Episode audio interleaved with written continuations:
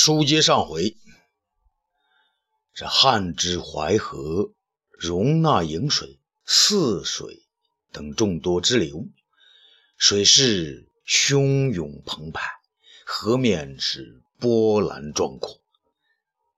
辛苦子和他的老爹一觉醒来，发现车马呢已经到了淮河边上，两个人急忙下车等待船只。他们决定呢，将车夫留在淮河北边，二人乘船过河。淮河的对岸便是淮南呢。天一黄昏，有一中年人和一小伙子在河边等候渡船。一辆不大的马车，有两匹好马拉着，此刻呢停在河边。不用说，这两个呢便是东方朔和他的二儿子辛苦子。爹，我弄不明白啊！您说那个庄助身为淮南名将之一，刘谦要他干什么，他怎么就干什么呢？辛苦子呢？这几天呢，心中啊一直在想那个丢了一只胳膊的庄助。这是各为其主，人有时候不是想干什么就干什么的，那不想干的，有时也得干。东方朔说：“辛苦子呢，聪明的很，爹。”您这次来淮南，也是干您不想干的事儿吧？嘿嘿，东方朔呢，很欣赏老二的机智。嗯，有的我想干呢，比如请雷劈去边关呢，和淮南王谈谈学问。皇上让您要枕中秘籍，你能不干吗？儿子呢，点题了。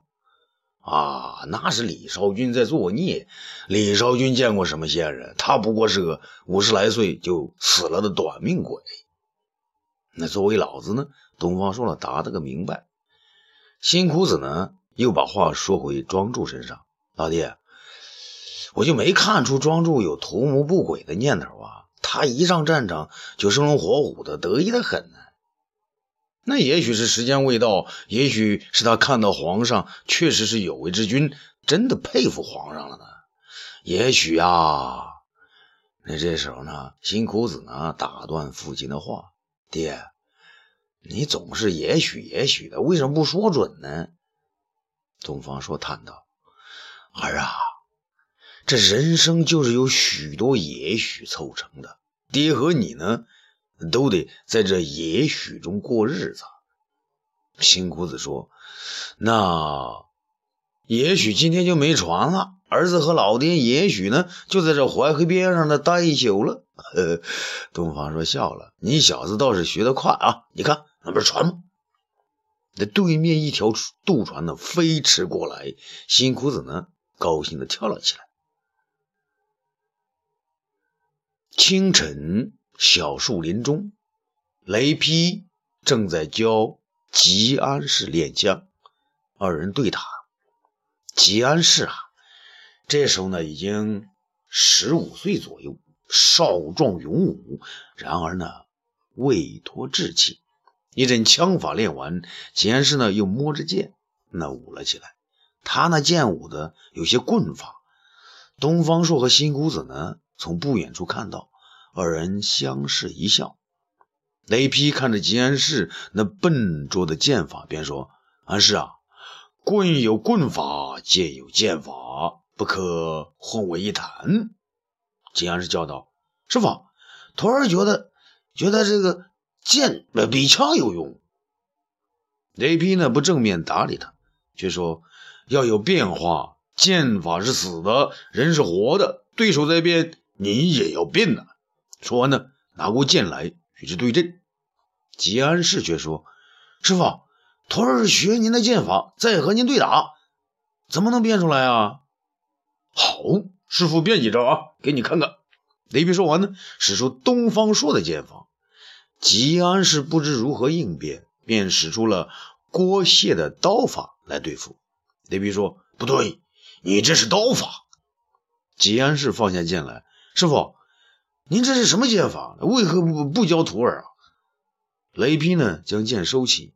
这是东方朔的剑法，郭大侠都没办法，可不容易对付了。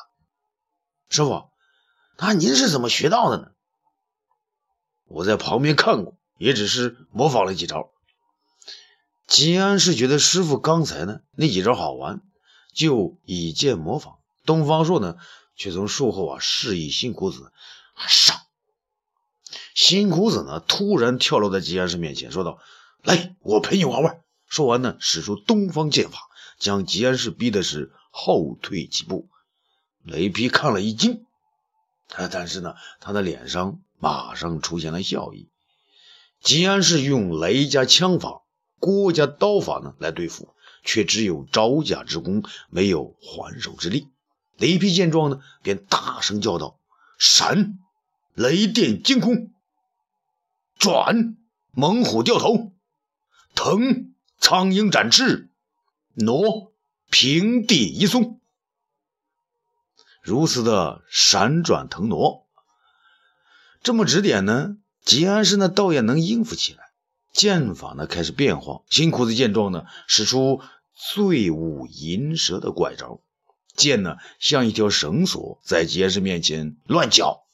先是大惊，只见一条银蛇向他扑来，不知如何应付，只好跳到一边大叫：“师傅，啊，这人好生了得呀！”那批笑了：“小兄弟，你是东方大人的公子吧？”新公子呢，收了剑，深深的鞠了一躬：“雷大侠，小人正是。”雷劈呢，转身大笑起来。哈哈哈哈哈！东方大人，你快出来吧！新裤子惊奇的问：“啊啊，你怎么知道我弟来了？”东方朔呢，笑着从大树后面走了出来。雷劈上前呢，与东方朔互击一掌：“哈哈，皇上的侍卫带剑出行，当然有他的老爹陪着。”东方朔也笑道：“雷大侠，东方朔冒昧来访啊。”吉安是愣着了啊！您是东方大人，东方第一剑。新裤子呢，并不回答，在一旁得意洋洋。东方朔看了他一眼，啊，笑谈笑谈呐，雷大侠，这孩子是？雷劈小声的说：“他就是临锦关守将吉少翁之子，名叫吉安氏。”东方朔吃惊的问：“啊，怎么他在你这儿？”啊！郭大侠进长安前，将他托付给了我。东方朔点点头。啊，我们进去谈吧。这雷劈家中啊，四人刚刚进院，吉安氏就给东方朔跪下了。东方朔拉了起来：“安氏啊，使不得，使不得呀！”吉安氏屈不起来，一个响头磕了下去。东方大人，看在郭大侠和雷大侠面上，受孩儿一拜。东方说：“不解啊，啊，你这是？”吉安氏沉痛地说：“孩儿的父亲被张汤和易纵两个奸贼逼死，郭大侠也被他们用几百个孩儿做人质，诱去自尽自裁，杀父灭师之仇不共戴天，孩儿非报不可。”东方朔问：“那你要我怎样呢？”吉安氏再次磕头：“郭大侠曾告诉我，天下剑法。”东方第一，天下智慧；东方第一，天下为人。东方先生也是第一。孩儿请大人收我为徒，教我练剑。秦公子呢，在一旁不乐意了：“你好大胃口啊！你学了郭大侠的刀法，学了雷大侠的剑枪法，还要学我爹的剑法，将来天下你是第一了。”吉安氏呢，赔礼道。啊，兄长见笑，小弟不争天下第一，只是为报杀父灭师之仇。雷劈看着东方朔，东方大人，你看。东方朔却说：“嗯，此子可教啊，只是东方朔的剑法都在我家老二身上。安氏啊，你何不拜辛苦子为兄，让他教你呢？”简安氏呢，一听此话，转身便拜，兄长。请受小弟一拜。新苦子呢，有点不好意思。嗯，好了好了，我俩到外面树林中去啊，他们大人还要谈事呢。吉安氏呢，领着新裤子走到外面去了。这东方大人，你能来淮南，雷劈太高兴了。雷劈刚坐下，便兴奋地说：“雷大侠，皇上要我说服淮南王，从你随军之志，让你去边关立功。”东方朔呢，开门见山。雷劈的反应呢，嘿 嘿并不积极。此事是合我意，不过大人，淮南可有比我从军更大的事儿啊？东方朔愣了一下，嗯，在下不太不太明白。呃，莫非淮南太子果然不识时务？岂止是不识时务啊，简直是利令智昏呐！他们不让我雷劈从军，是想要我与他们一道造反的。或东方朔吃惊了啊！刘谦如此不自量力，要以卵击石，那淮南王呢？嘿嘿，淮南王终日求仙学道、炼丹著书，根本不问政事，任凭太子为所欲为呀。那既然如此，雷大侠何不离之远去呢？雷劈叹了一口气：“唉，大人不知啊，雷某父母二老呢，年已八十，那被太子接在他的后花园中，名义上为我奉养，实际上……”是压作人质啊！那他要你怎样呢？太子终日让左吴和陈喜两个对我威逼利诱，要我跟他们一道起事啊！东方朔呢想了想，也罢啊，请大侠带我去见淮南王，我倒要看看他是真糊涂还是装糊涂。淮南王的后花园里呢？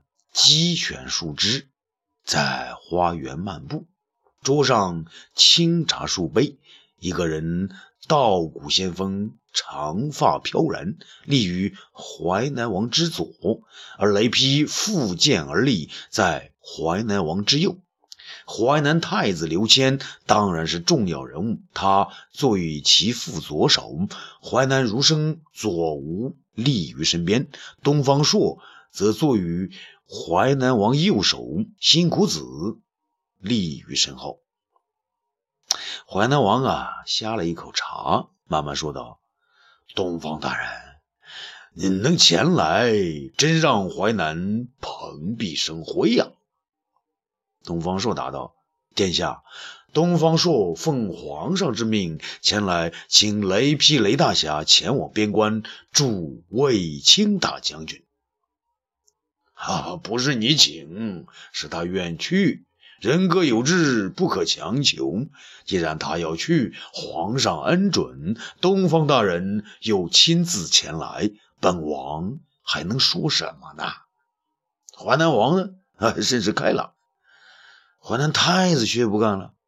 父王，那雷大人还要为儿臣这个教兵习武，演练战争呢。淮南王说。太平盛世，练什么战争？本王同意了，你不要多言。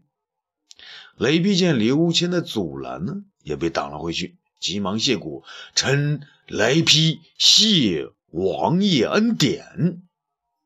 淮南太子呢，鼻子出气儿，哼。淮南王没有理他，继续问道：“东方大人，您这次前来，可还有别的使命吗？”啊！既然殿下已知，东方朔呢也就开口了。慢，久闻东方大人乃天下奇才，你的三千竹简，皇上至今仍在阅读。东方大人既然到了淮南，何不赐教本王一二啊？殿下，东方朔才疏学浅，恐怕会让大王失望啊。淮南王说：“东方大人过谦了，本王奉阴阳之说，以为老子所云为天下治理。所谓道始于一，分而为阴阳，阴阳隔阂而万物生，故曰一生二，二生三，三生万物。东方大人，你以为此话如何呢？”东方朔说。此言乃淮南子天文训开宗明义之言，在下以为天下之道远非如此简单呐。哦，那以东方大人之见，东方朔答道：“啊，天地阴阳何时而生？何时而生？何时而灭？东方朔不可得知。既可不知，何不只论眼前可知之事，坐而论道？臣以为未必有益呀。淮南王啊，点头称是。嗯，好，说得好，东方大人，你说这天下之道要在何处呢？在下以为，君有君道，臣有臣道，父有为父之道，子有为子之道。就是小民种植桑麻，婚丧嫁娶，也是自有其道，不可一而概之。淮南王一惊，那君王治天下之道，以东方大人看来，要在何处呢？东方朔说：“呃，在下以为，呃，为君之道，其要在于让天下臣民有生机、有活力。天行健，君子以自强不息。君主自强，天下方强；君主与民生息，民众方有生机，万物方有活力。而此时，君主以独到之术。”控而治之，万民强；而君主能控之，是真君主。君主能控而不死，纵而不乱，方是千古一帝所为。淮南王击掌而赞：“好，高，妙！如今皇上所为，正是先生的路数。而可本王以为，天地之道，急则反，盈。”则损。东方大人，皇上收天下兵马钱财之权于一手，又将诸侯逐一削去。你说这是控呢，还是纵啊？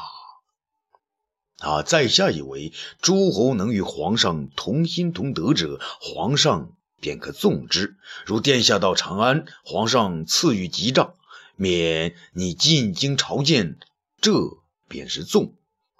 淮南太子插言道：“那是因为啊，父王是皇上的叔父。”东方朔笑了：“那诸侯之中，未为皇叔者，岂是三人五人？为何独得殿下如此？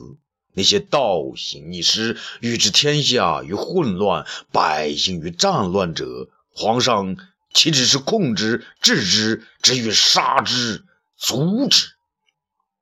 淮南子呢，知道东方朔这话。是暗有所指，于是呃跳了起来。那淮南太子啊，指着东方说道：“啊你！”淮南王看了自己儿子一眼，将手一挥，示意他坐下。刘谦只好强忍着怒火再坐下去。淮南王对东方朔呢点点头，继续说道：“啊，大人之言，本王颇有同感。为之之本，务在安民。”安民之本在于足用，这足用之本在于勿夺其食，而夺食之本在于省事，省事之本在于节欲。先生，本王以为节欲乃为治之本，不知大人以为如何呀？殿下，无欲则刚，乃对君子而言。而万物无欲则不生，万民无欲则不勤。如果万物不生，万民不勤，天下何处有欲？再到哪儿求刚啊？东方朔呢，不愿苟同其论。淮南王呢，来个顺藤摸瓜，所以你就任由皇上纵欲，纵兵战之欲，纵杀戮之欲，纵豪夺之欲，纵。男语之欲。东方朔呢？哈哈一笑，殿下，您太看重东方朔了。兵战之欲由匈奴挑起，我大汉几十年无欲，边境之民就成了匈奴铁蹄之下的冤鬼呀。杀戮之欲，文景之士最少，但是豪强杀戮无辜者，未曾一天休止。啊！杀戮残暴、豪夺之欲，也是匈奴和残暴之所为。皇上以眼还眼，以血还血，这过分了吗？淮南王呢，一时语塞。东方朔接着说道：“至于男女之欲，乃人之常情。殿下郡主刘伶家学渊源，东方朔可是差点领教了呀。这句话呢，正捅到淮南王的腰眼之上。你胡说！淮南太子呢，又站了起来。淮南王呢，又伸出手来指住刘坚。东方大人真不愧是平原奇才，东方奇才呀！东方朔笑了。殿下，东方朔呢，不是什么奇才，只是生性滑稽，经常呢让人下不来台。淮南王也笑了，啊，哈哈哈哈哈！好了，东方大人，你生性滑稽，本王已经领教。